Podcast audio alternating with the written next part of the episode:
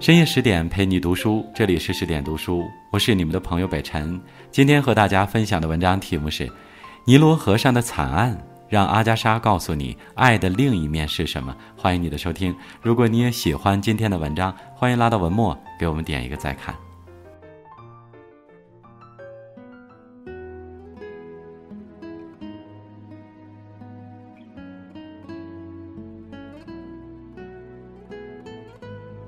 东野圭吾的小说《恶意》里，有一句耐人寻味的话：“你永远也不会知道，那些生活中看似和你亲密的人，会对你抱有多大的恶意。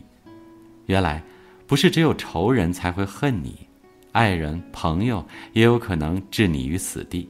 这就是人性，世上最难琢磨的东西。”最擅长刻画人性的推理小说女王阿加莎·克里斯蒂，就在自己的作品《尼罗河上的惨案》里，将人性的复杂与阴暗展现得淋漓尽致。《尼罗河上的惨案》讲述的是发生在尼罗河游船上的一起诡异凶杀案。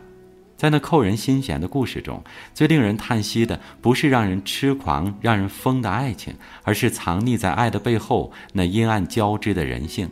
世间瞬息万变，人心反复难测。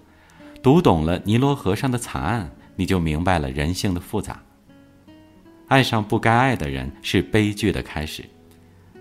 莫尔顿小镇又出大新闻了，年轻漂亮的美女富豪林内特将在小镇置地建房。在得知这个消息后，好友杰奎琳第一时间致电林内特，希望他能聘请自己的未婚夫西蒙为他打理小镇的房地产事务。杰奎琳刚与西蒙订婚，西蒙很穷，还正失着业，两人急需一份工作来缓解经济压力。听完杰奎琳的介绍，林内特并没有立即做出决定，只是建议杰奎琳带人来面谈。第二天，两人如约前来，开门瞬间。林内特顿觉这个有着孩子般笑容的小伙太帅了，毫不犹豫的，他伸出手邀请道：“进来吧，我的新地产经纪人。”渐渐的，与西蒙的接触越多，林内特越发感觉到自己爱上了这个帅气小伙。他喜欢他那温暖有力的双手，也喜欢听他对自己的真诚赞赏。在林内特的疯狂追求下，西蒙放弃了已有的婚约，与林内特火速订婚。并立即开始了周游世界的蜜月旅行。生活中，我们或许也有类似林内特这样的心境：有了白玫瑰，惦记红玫瑰；有了钱和权，还要名与利。殊不知，一时的放纵换来的许是一生的遗憾；一时的贪恋换来的更是悲剧的降临。毕竟，当你凝视深渊时，深渊也在凝视着你。当夫妇俩的蜜月行程来到尼罗河边的瀑布酒店时，戏剧性的一幕上演了，杰奎琳突然出现在河边小道上，林内特被吓得惊叫起来。西蒙本打算动手替妻子出气，却发现路旁花园里还站着个陌生人，无奈之下，只得将一腔怒气转化为尴尬的回应。林内特忍不住绝望地嚷了起来：“天哪，我们该如何面对这阴魂不散的跟踪？”好在林内特很快就找到了解决办法。他发现花园里的陌生人是大名鼎鼎的侦探波洛，他正好也入住这家酒店。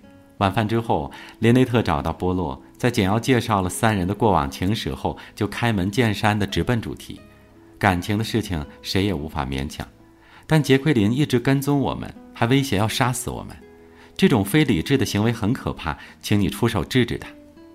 波洛毫不留情地指出。他的不安源于他的内心有愧。刚开始，林内特还情绪激动地否认着，终于，他还是放低声量恳求波洛想办法阻止。是的，这世间爱情总是让人神伤。年轻时，我们信奉仓央嘉措的“和有情人做快乐事，别问是劫是缘”。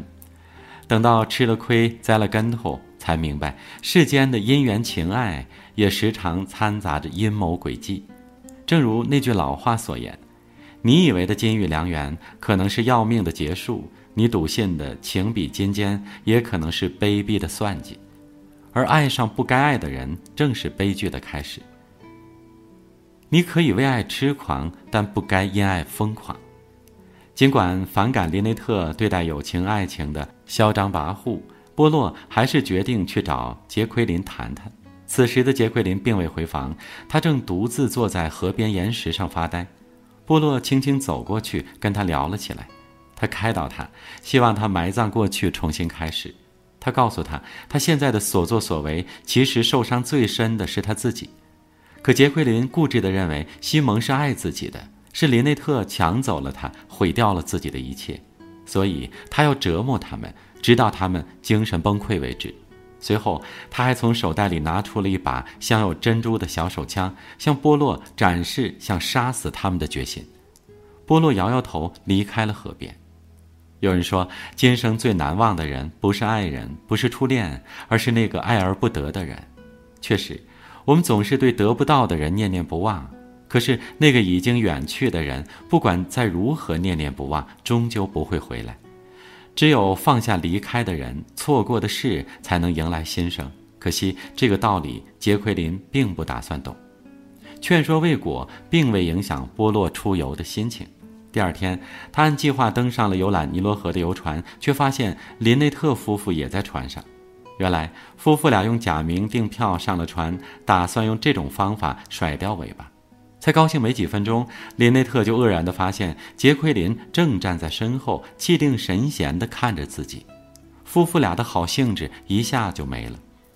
波洛隐约地听见丈夫用冷酷而绝望的声音对妻子说：“不能永远逃下去，必须做个了断。”游船出行的第一个晚上，经历了白天游览的大部分旅客都早早回房休息了。当大厅里只剩下林内特夫妇和另一个游客时，杰奎琳走了进来，他一边自饮自酌，一边用挑衅的目光死盯着夫妇俩看。林内特被盯得浑身不自在，便回房去了。剩下西蒙，尴尬地听杰奎琳向大厅里唯一的旅客讲述着三人的爱恨情仇。杰奎琳越说越激动，突然从手袋摸出手枪，对准西蒙扣动了扳机。西蒙应声而倒，捂在伤口上的手帕全是鲜血。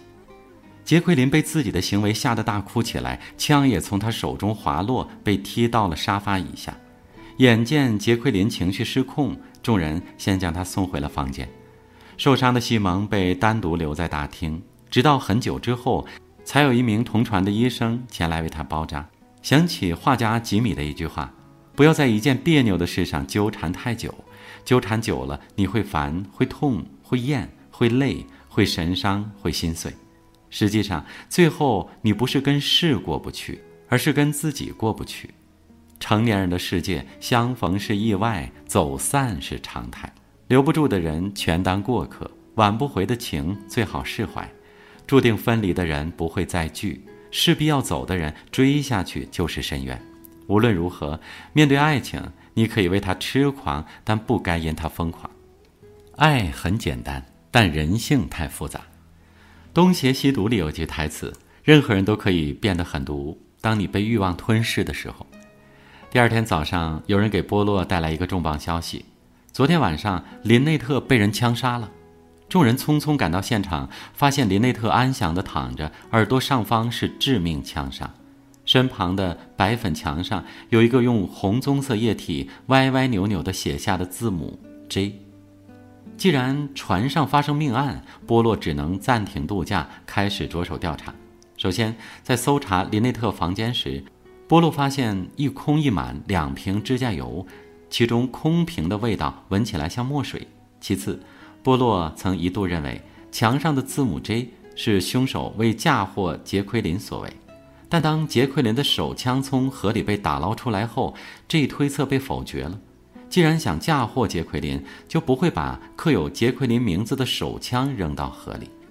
而最反常的是，在当着西蒙的面与林内特的女佣交谈时，波洛发现女佣言辞含糊，甚至闪烁其词地问西蒙自己应该看到什么。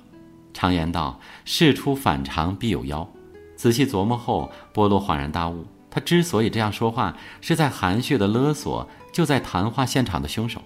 至此，波洛确信已经锁定凶手，那就是林内特的丈夫西蒙。而如此缜密的计划，单靠西蒙一人是绝不可能完成的。另一个同伙就是杰奎琳，一切均已成竹在胸。波洛终于在游船大厅向众人还原了这场凶杀案的来龙去脉。为了给彼此制造不在场证据，杰奎琳开枪打伤西蒙，而西蒙用涂满红墨水的手帕捂在腿上，向众人展示自己严重受伤。同时，他坚持要众人先护送杰奎琳回房，也为杰奎琳创造了完美的不在场人证。而杰奎琳看似不经意地把枪踢到沙发下面，只是为了方便西蒙拿取。待众人离开后，西蒙迅速去到船舱客房里杀死了林内特，再回到大厅，用客人遗忘的天鹅绒围巾裹住枪口，朝自己真开了一枪，然后将围巾和枪一同扔进河里。自此，潘多拉的魔盒被打开，无穷无尽的血腥在船上蔓延开来。勒索钱财的女佣被西蒙杀死，另一位即将说出实情的旅客被杰奎琳枪杀。但无论西蒙和杰奎琳的策划如何天衣无缝，依然逃不掉侦探波洛的火眼金睛。找到了凶手，游船终于可以靠岸了。可就在此时，令人震惊的一幕发生了。为了免受牢狱之苦，杰奎琳率先将担架上的西蒙一枪毙命，然后自己也饮弹自尽。随着枪声响起，所有的爱恨都烟消云散，所有的恶游也找到源头。原来，西蒙与杰奎琳深爱着对方，但拮据的生活压得他们喘不过气来，便绞尽脑汁想发财。